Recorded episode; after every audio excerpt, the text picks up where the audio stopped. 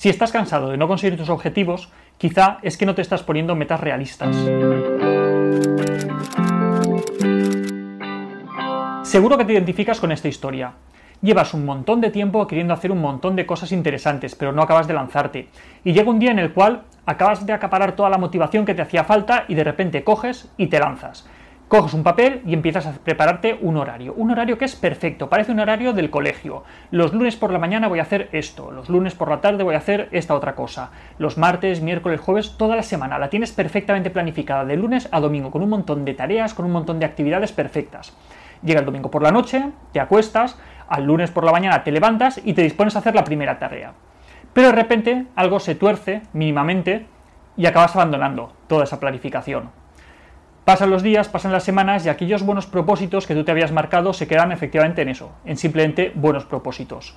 No acabas de reengancharte con una rutina positiva, no acabas de conseguir los objetivos que te habías marcado. ¿Qué es lo que sucede? Que probablemente te hayas puesto unas metas muy poco realistas. No puedes pasar de 0 a 100 de un día para otro. Las metas, los objetivos que te marques tienen que ser progresivos. Unos te van a llevar a la consecución de los siguientes y así de manera sucesiva. Imagínate, por ejemplo, que tu objetivo fuera correr una media maratón. Te levantas un día, te pones la ropa de deporte, te calzas las zapatillas y sales a correr.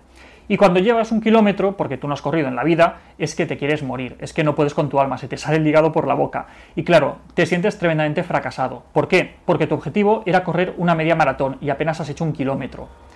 ¿Qué es lo que sucede? Que no está nada mal haber hecho un kilómetro, pero te sientes frustrado y te sientes fracasado. ¿Por qué? Porque tu meta era mucho más elevada. Sin embargo, si lo planificamos de otra manera, quizá estás mucho más cerca de poder conseguir correr esa media maratón o quizá un triatlón completo. Imagínate que tu meta inicial no es correr la media maratón, sino simplemente correr un kilómetro con tu dificultad, te va a costar porque no estás acostumbrado, pero quizá consigues correr ese kilómetro. Y te vas a sentir bien, te vas a sentir realizado porque has conseguido el objetivo que te habías propuesto. Al día siguiente o al cabo de un par de días vas a volver a salir y conseguirás correr ese kilómetro o incluso un poco más, y así sucesivamente.